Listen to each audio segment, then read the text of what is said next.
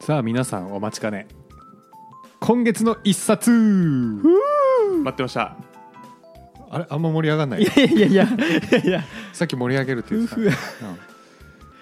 待ってましたはいありがとうございます待ってました待たせました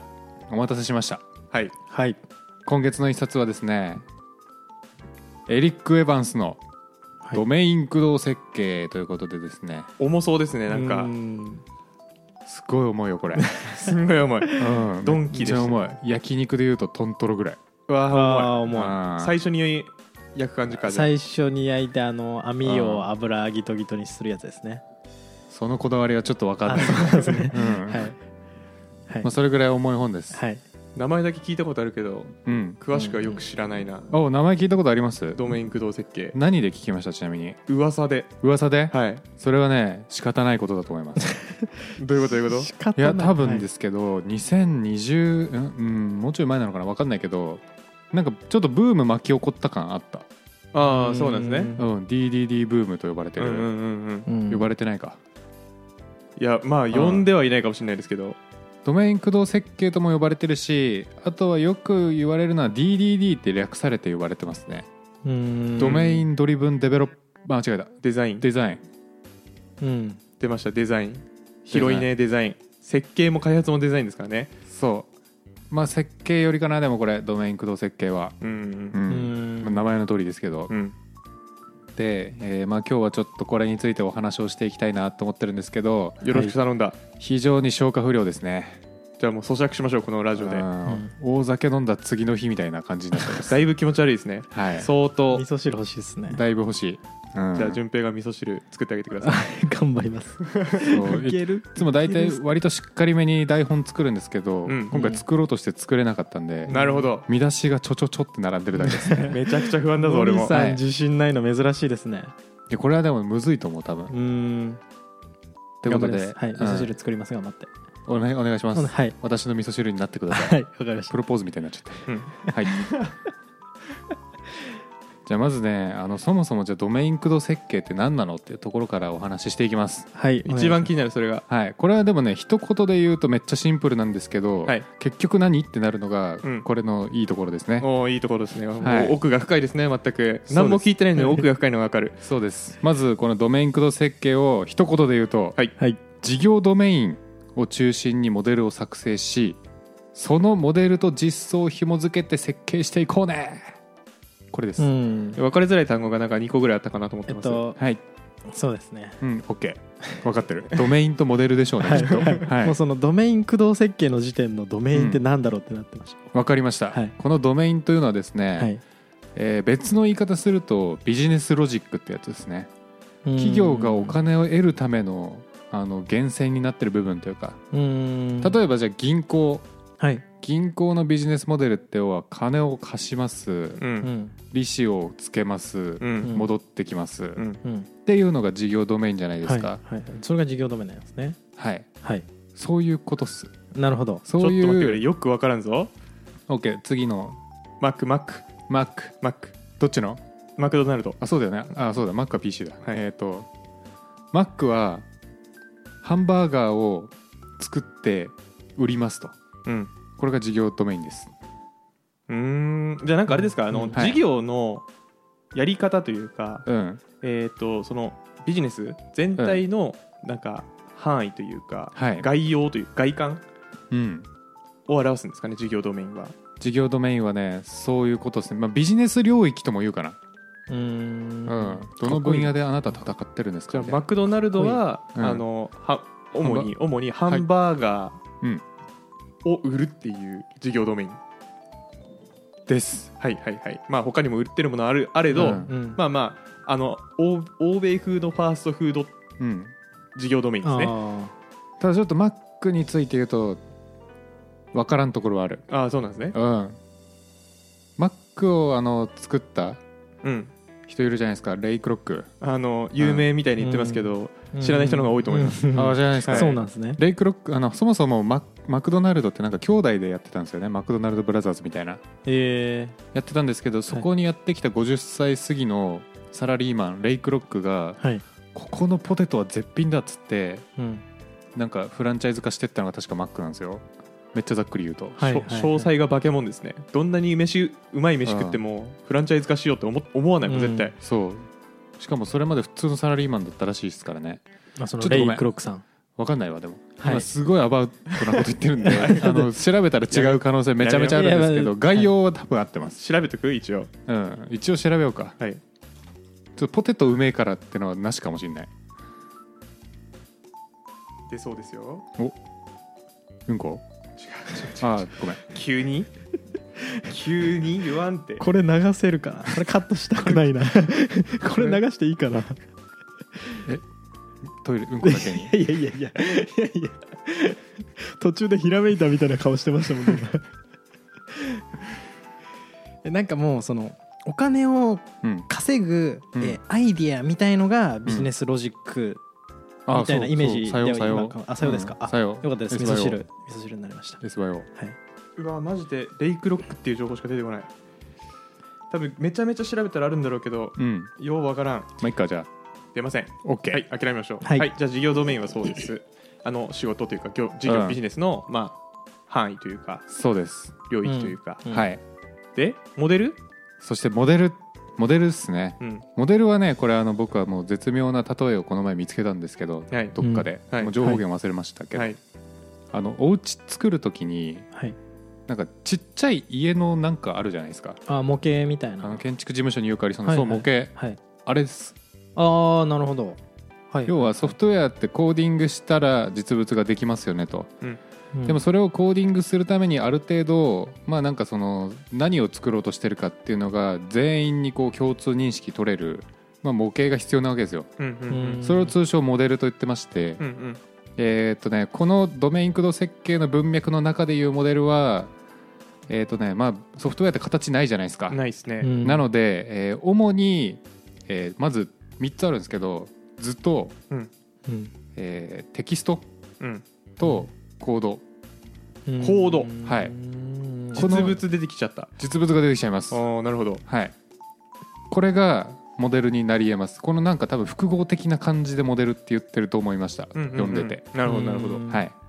でモデルあの図は特に UML ですね多分うんうんこのドメイン駆動設計結構あのオブジェクト思考のあの、うんベースで話されてるんで、うんえーおそらく図は UML がほとんどですね、うんうんうんうんまあ UML といってもいろいろありますからねはい、はいえーまあなあのあれなんかあれでですすねねこのクラス図みたいなやつはいはいはいはい、がうんよく出てきます、うんうん、っ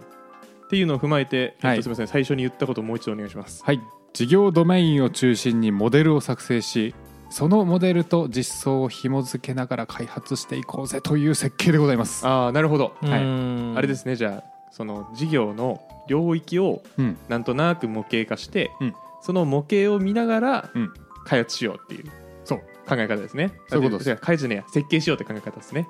そういうことですソフトウェアの設計をしようって考え方ですね、うんはいはいはいはいはいで、えーとまあ、よくある勘違いポイントの一つとして、えー事業をじゃあ丸ごとじゃあオブジェクトというか、あのーコードにすればいいのかっていうようなあの話が上がったりするんですけど、うんそこはもうこれねあの明確にノーと言われてますね。なるほどそれはどういうことですか、えっと、要は世の中ってすごい変数が多いというかいろんなことがあるじゃないですかうんそれを丸ごとコードに移しこあの落とし込んでしまうと情報量が多すぎて使いにくくなっちゃうとうんでもこういうソフトウェアって要はビジネスの課題を解決するためにあるわけなんで、うんその課題解決のために大事なとこだけを抽出してソフトウェアに落とし込んでいくってのがいいよねって言ってますなんかイレギュラーケースがあんまり出ないようにそのビジネスロジックというか、ふあの処理の流れ自体も、うんまあ、効率的に変えるっていうのも考えた方がいいよってことなんですよねきっと。あえっとねというよりもまあモデルはシンプルに保たないと、うんあの変更しにくいよねってのが結局出ちゃうと、はいこのドメイン駆動設計ってあの最終的に何が目的なのかっていうところなんですけど、うんまあ、結局はあの保守しやすくて、うんまあ、変更しやすくて、うんえーとまあ、ガシガシどんどん機能追加できるようなソフトウェアを作っていこうねっていうところはもちろん最終目標ではあるんですよはいはいはいでもそれをやるために全部の情報を詰め込んでしまうとあの身動き取れなくなってしまうんで、えー情報はある程度取捨選択しましょうんううんっていうことを言ってますと、うんうんでその具体例が頑張れ出てこい銀行とかでじゃあやってみますか銀行えっと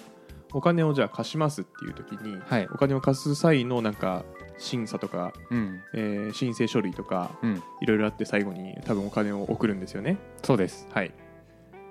でただその中で考慮すべきことがめちゃくちゃありますとはいありますでうわー全部考慮しなきゃっていうのを全部モデル化すると、うん多分モデル図なのかなモデルの図うんアクティビティ図わかんないけどその図はとんでもなく複雑なものになってしまうなります多分バカ正直にやるとうんはいそれじゃあなんか効率的にシンプルな設計とは言えないと、うんいうので、えーこれはどうするんですかメインストリームだけ一旦考慮するとかになるんですかねソフトウェア化する範囲を絞るとかになるんですかねあ範囲はね絞りますああなるほど、はいじゃあやっぱそのうんパレートの法則じゃないですけど、うん2割のユースケースが全体の8割を占めるみたいな、うん多分何かがあるんでしょうからありますそういう2割に絞って一は旦いその、シンプルなところからうん設計して最初にまずソフトウェア作ろうみたいなうん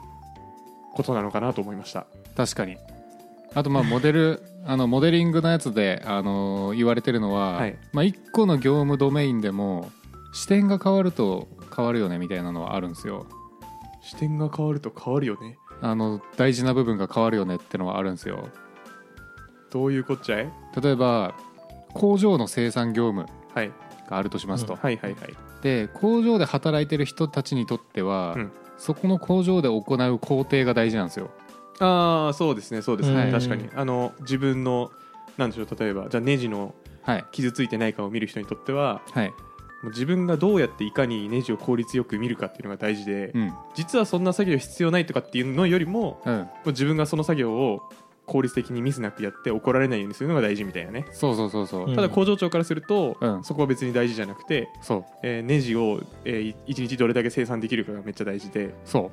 うみたいなそういう人によって関心が違うみたいなことですね、そうそうそうそう同じ事業やってるけど、まあ、見る位置によって大事なものは変わってくるねっていうの本当はあかるのでそれそれは本当かそれはそれは本当本当だよいやいやえ本当本当同じ授業やっても見る位置によって見る位置というか視点座席ってことですかあ視座視座あ視座か、うんあなるほどねいやあの前の席いる人と後ろの席いる人で、うんいやいやいや今日のそこは同じあそのこは同じ二次方程式の授業の中で大事なとこ変わってくるよねって話かと思ったそいつら同じ位置にいるから あの物理的な位置じゃなくて論理的な位置ですあねーびっくりした、はい、俺も知らない学校の真実に気づいたと思ったあそうだよーびっくりし後ろの生徒の方が得してるからやっぱたあーまあそうですねあそういう場合が多いですね、あはいはいなんだっけなんかこれはい俺が思ったのは、なんか割と普通にやってることじゃないのかってちょっと思っておっと出たあこれよくある勘違いパターンの一つですかもしかしてこれはですね、はいあでこれはあのそもそもドメイン駆動設計のこの本ははい結構パターン本なんですようんこういうパターン使うといいよねみたいなこといっぱい紹介されてるんですけど、はいまあ、こういうパターンを使っていくとビジネスロジックに集中しやすいよねうんっていうパターンなんですね。うんうんうんで、えーソフトウェアエンジニアは意外とそのビジネスロジックとアプリケーションのロジックを混同して考えてたりします。ああそうなんですねそう例えばですけどなんかじゃあこの、えー送られてきた機能を、えー CSV に保存しますみたいなうんうんのがはいあったとするじゃないですか。ってなった時って CSV に保存するのは別に業務ロジックじゃないんですよ。はいはいそれってアプリケーションなくなったらなくなるものじゃないですか。はいだですけどそこに保存したい情報っていうのはビジネス業務じゃないですか。はいはいはいそういうのを一緒にしてませんか。ああしてるかもしれないですねそれですそれ です。で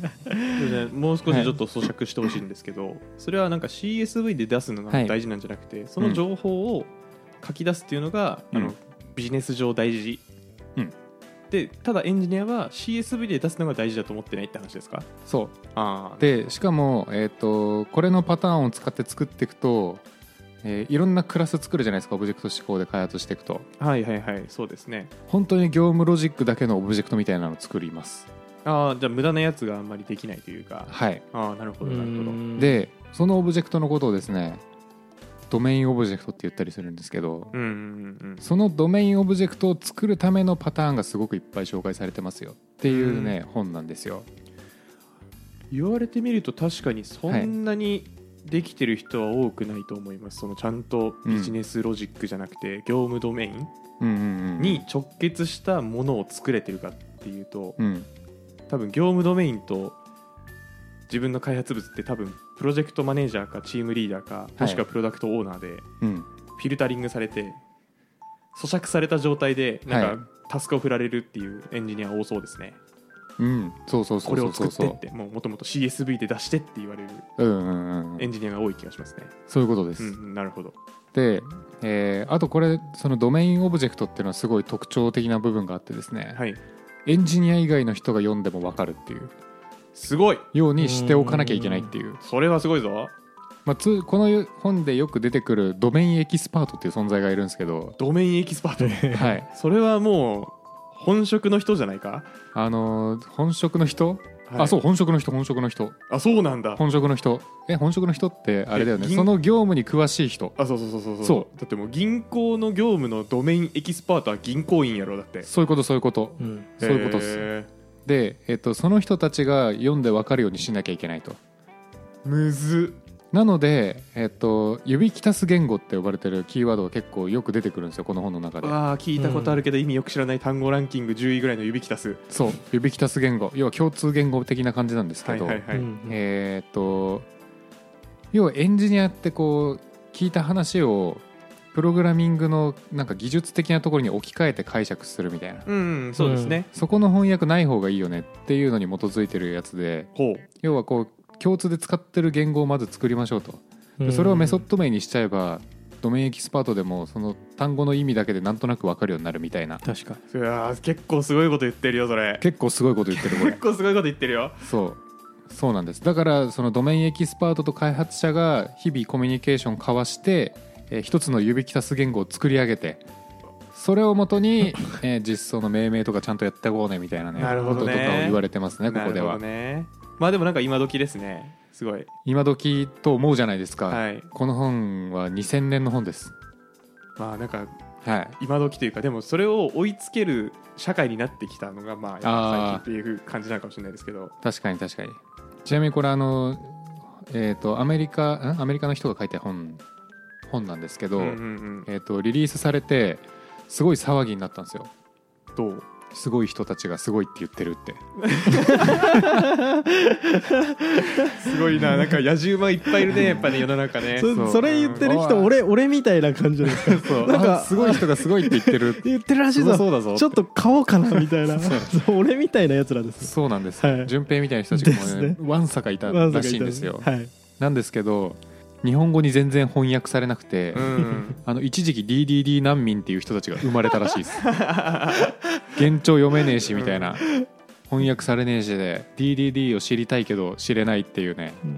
あの情報の壁に阻害された人たちを DDD 難民と呼んでたらしいです俺俺 DDD 当時難民でしたわそしたら当時ね 難民でした当時に生きてたら難民になってたか難もし民れでないしたはういん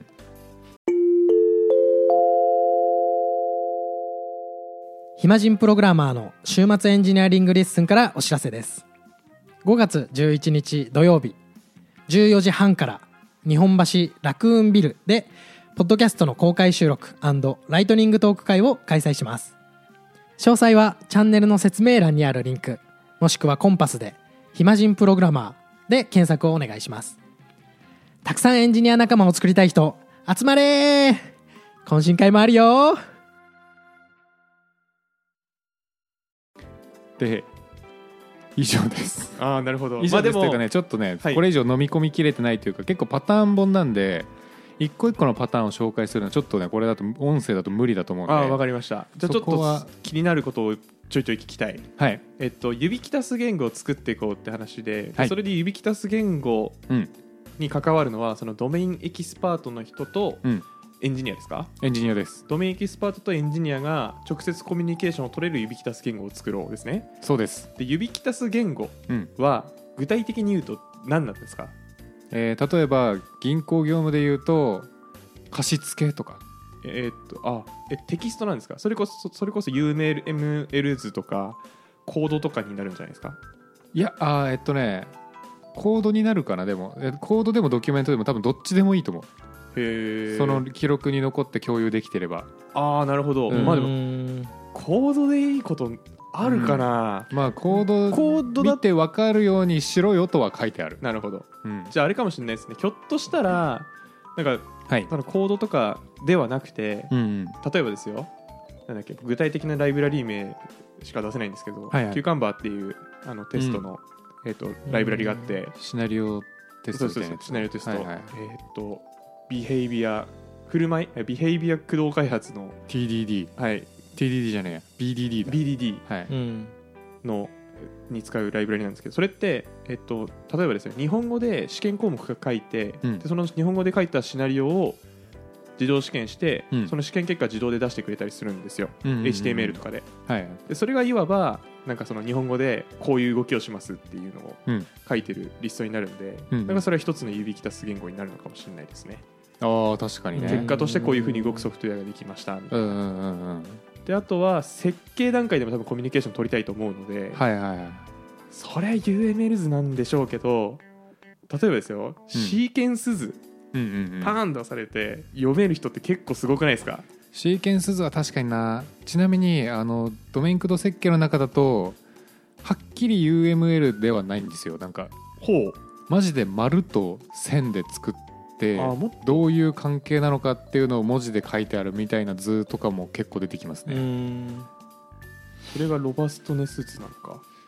えっとね特に名前ついてなかったっすあじゃあもうん、うノリなんだ僕らはこういうのを書いて作りましたって言って丸と線と文字だけの図とかありなまるすほどじゃあ伝わりゃ何でもいいんですねそうですあーいや結構ハードル高いなって思いますよねハードルね高いっすよこれうんまあでもうん一番ハードル低いケースあるなって思うのは、うんアジャイル開発だと思います、うんうんうんうんえっとアジャイル開発ってはい、究極ねうん PO がお客さんなわけなんですよはいはいはい究極、うんうんで PO は多分うんちょっとエンジニアの素養があるはずなんですようんうんそういう図とか分かってくれるはずなんでうんうんあのそうじゃない人もいますけどもちろんだはいはいはいからそういうチームだったらまだなんかやりやすいのかもしれないですねう、ん一方で農家とか農家いねやあると思うんですようん全然、はいはい、えーっと例えば何でしょうねなんかカラス合ってるかな例えカラスが飛んできたらビームで撃ち殺あす機そうそう械そうを作る機械を作ると会社かはいあとはあのなんか売れたイチゴとかを、うんあの自動でビームで打ち落として 収穫するシステム作るとかね、はいはいはいでそういうのをやろうと思った時に農家さんとはいあの指的足す言語を作ってうんなんかコミュニケーション取るのはなんかちょっとハードル高いなと思いましたね、確かにな、うん収穫って収穫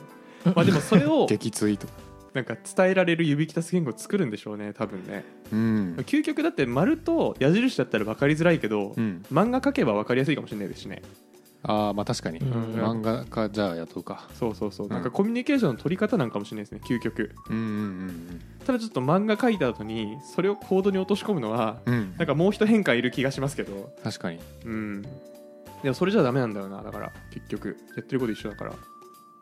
むずいっすねそうこれね DDD すごいむずいポイントがいくつか潜んでるなって思うんですけど、うんまず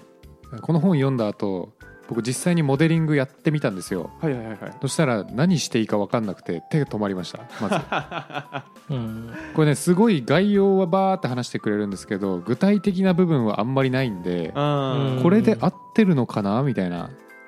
感じになりがちうんうんうんっていうのがハードルその1はいで、えーハードルその2あのパターンの方もで結局これコードでどうするのっていうのがなるほどめちゃくちゃいっぱいあるなるほどなるほどはい、でえパターンその3これ実体験ではないんですけどあの僕一時期この DDD の臨読会みたいなのが世の中で開催されてるやつ出てた時期あったんですよあーなんか聞いたことあるうんえはいなんか名だたる人たちがいたやつですかびっくりしま した、はい、本本屋さんに名前な名前並んでる人たちじゃんみたいなはいはいはいはいはいへで、えーそれ参加した時にすごいなんかあのすごい人たちが盛り上がってた内容としては、はいドメインエキスパートで時間取ってくれる人少なくねってので盛り上がってましたいやね本当ですよ ねうん、マジでそれなんですよそう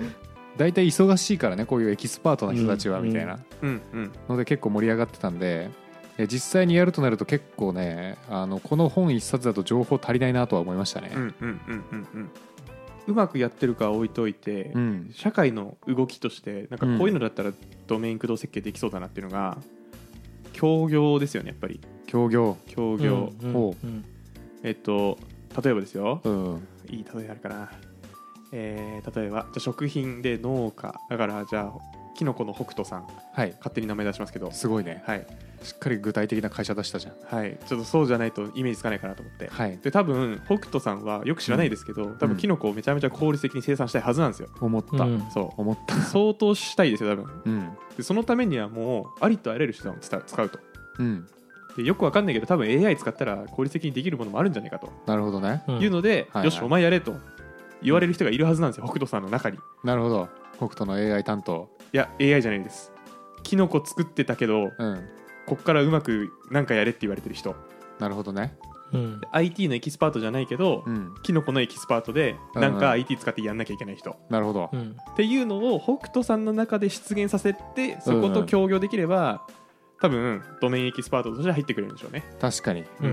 んそれはそうだなそう確かにで事例としてもだんだん増えてるんですね最近流行ってるんでうん DX とか、はいはいはいまあちょっと大きい企業限定になるかもしれないですけど、うんなんかそういうのをなんか結構やってるニュースは見ますね、うんまあ、ただそれは本当にごく一部のレアケースでうんそうじゃない場合はやっぱ PO とかが全力で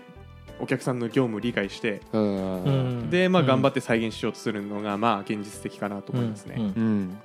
まあでも面白い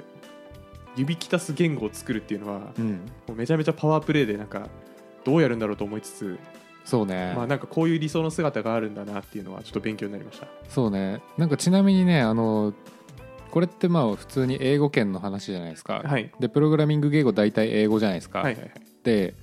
えー我々は日本語っていう別の言語挟んでるんで、うん指きたす言語逆に作りやすいんじゃないかっていう議論を見たことがあるわえなんであはー要は一回日本語に変換しなきゃいけないじゃんあの我々もプログラミング言語を日本語に変換するじゃんいで、えー向こうの人たち日本語で業務を見てるじゃん、はいそこで同じ言語に一回衝突するんじゃないかみたいなところで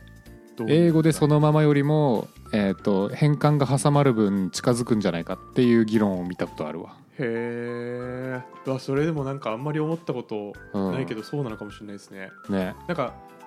要するに海外圏の英語圏のエンジニアは、うんプログラミング言語を抽象化するのが苦手ってことですよねそうそのまま喋れちゃうみたいな、うん日本人よりも抽象化する機会が少ないからそう本当って思うけどまあうーんどうなんだろろうねどうなんだろうねそっちの気持ちになれないからなれないねどうしてもなれないなれないねうん、うんまあまあまあでも僕らのポジションはどっちにしろ変わらないのでそうです頑張ってはいやったらかっこいいねこれこれできたらすごいいいよねう、んいろんなところで喋れると思う多分これできたら確かうにん聞いたことないってことは多分できてないんだと思うあんまりうん、えっとねまあすごいブーム巻き起こってるんですけどさっき言ったようにやっぱふわっとしてるのかなっていうのを裏付ける証拠としてですね、はいやっぱいろんな記事によって全然やってること言ってること違うああうんまあなんか各々の解釈がおそらくあるまあ、さっきもノリさん言ってましたけど本当に実際のアクションに落とそうと思ったら、うんアレンジ必要なんでしょうね、うんうんまあ、なんかそういう心意気を言ってるだけですもんね多分んそうこのオブジェェクト、あ違う確かにドメイン駆動設計って、そうなんです、うんこれが僕のドメイン駆動設計っていうのがうんまあいっぱい経って、で多分もう少し時間が経ったらあの型みたいなのができてくるんでしょうねきっとうんそうね、うん最近海外え外国版しかないけどオライリーに出てきたからへえ、うん早く日本語訳されないかなってちょっと待ち遠しいです、 DDD 難民じゃないですか難民 今、うん DDD 詳しくなりたい難民難民じゃないですうかん現状で分かんなかったからねある意味難民だよねすげえなあなんかちょっとすみません最後に最後にというかもう一個質問なんですけど、はいこれを推し進めるのって、はいいエンジニアチームでいう誰なんですかねチームリーダーシステムアーキテクトなんだや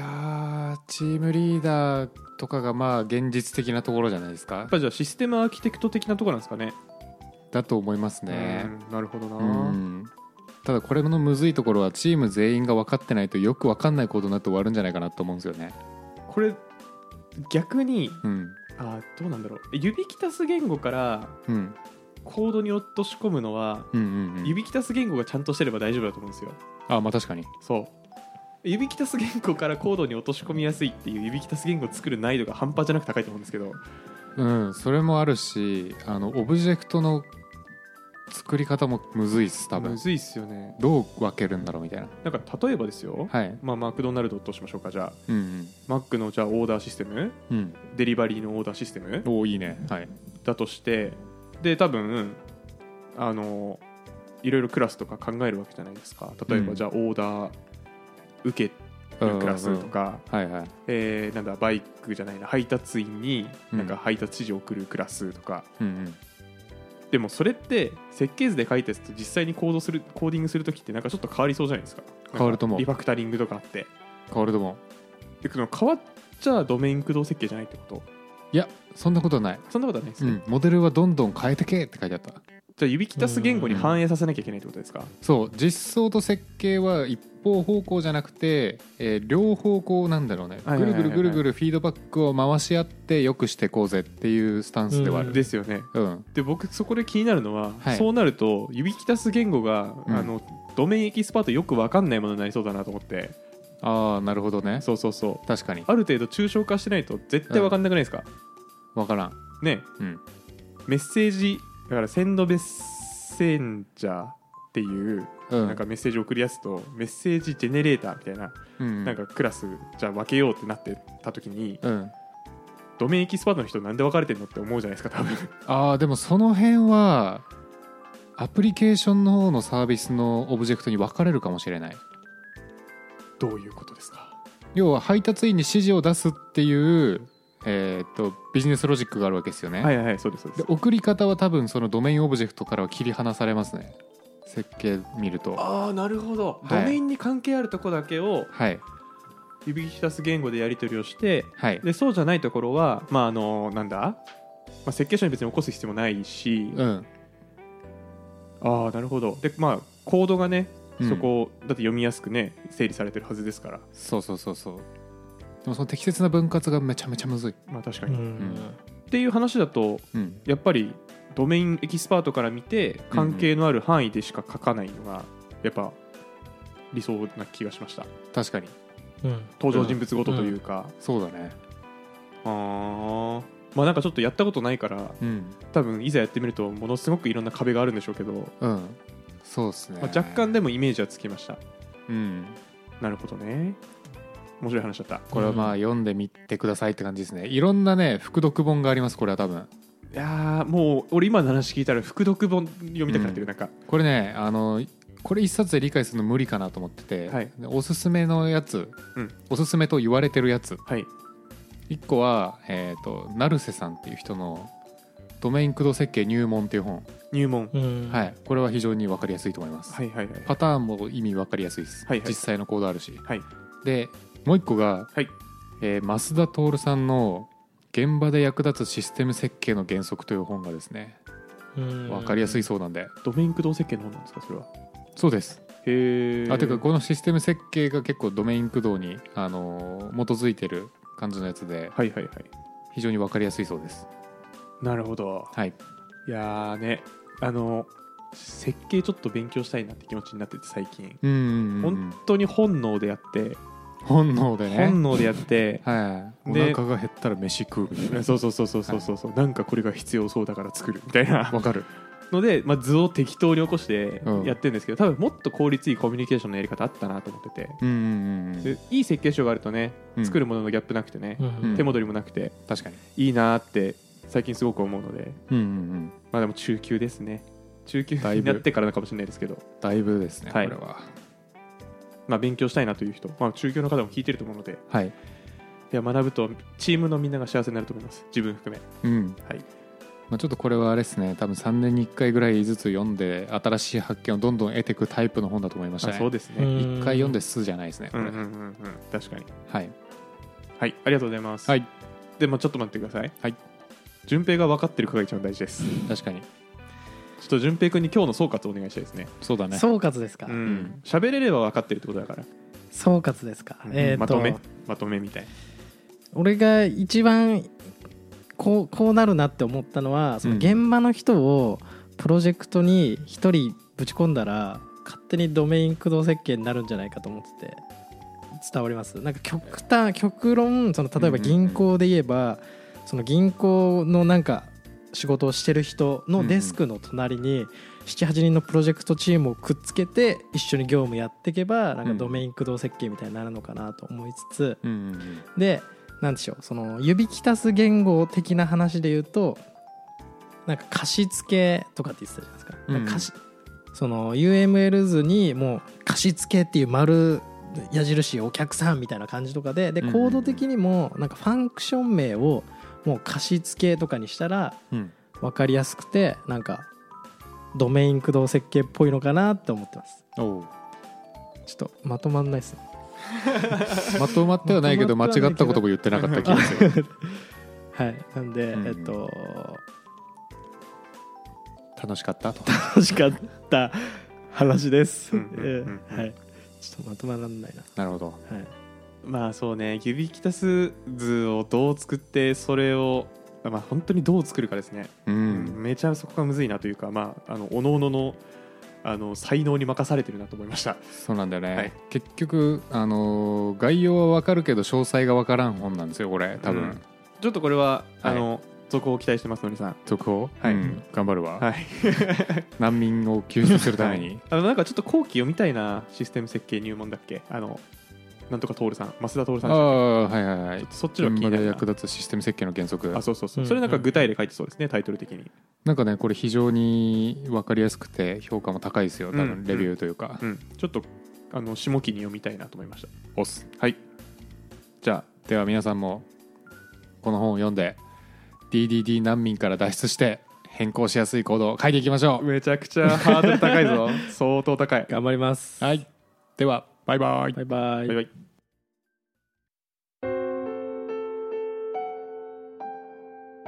ある夜ねいつものようにラジオのお便りのチェックをしていたんですよそしたらね夜なのにねお便りの通知がねポーンポーンってなってねこんな時間におかしいなおかしいなおかしいなと思ってリスナーも寝てる時間のはずなのになって思ってメールフォルダ開けたらねうわー番組では叫ぶほどたくさんのお便りをお待ちしております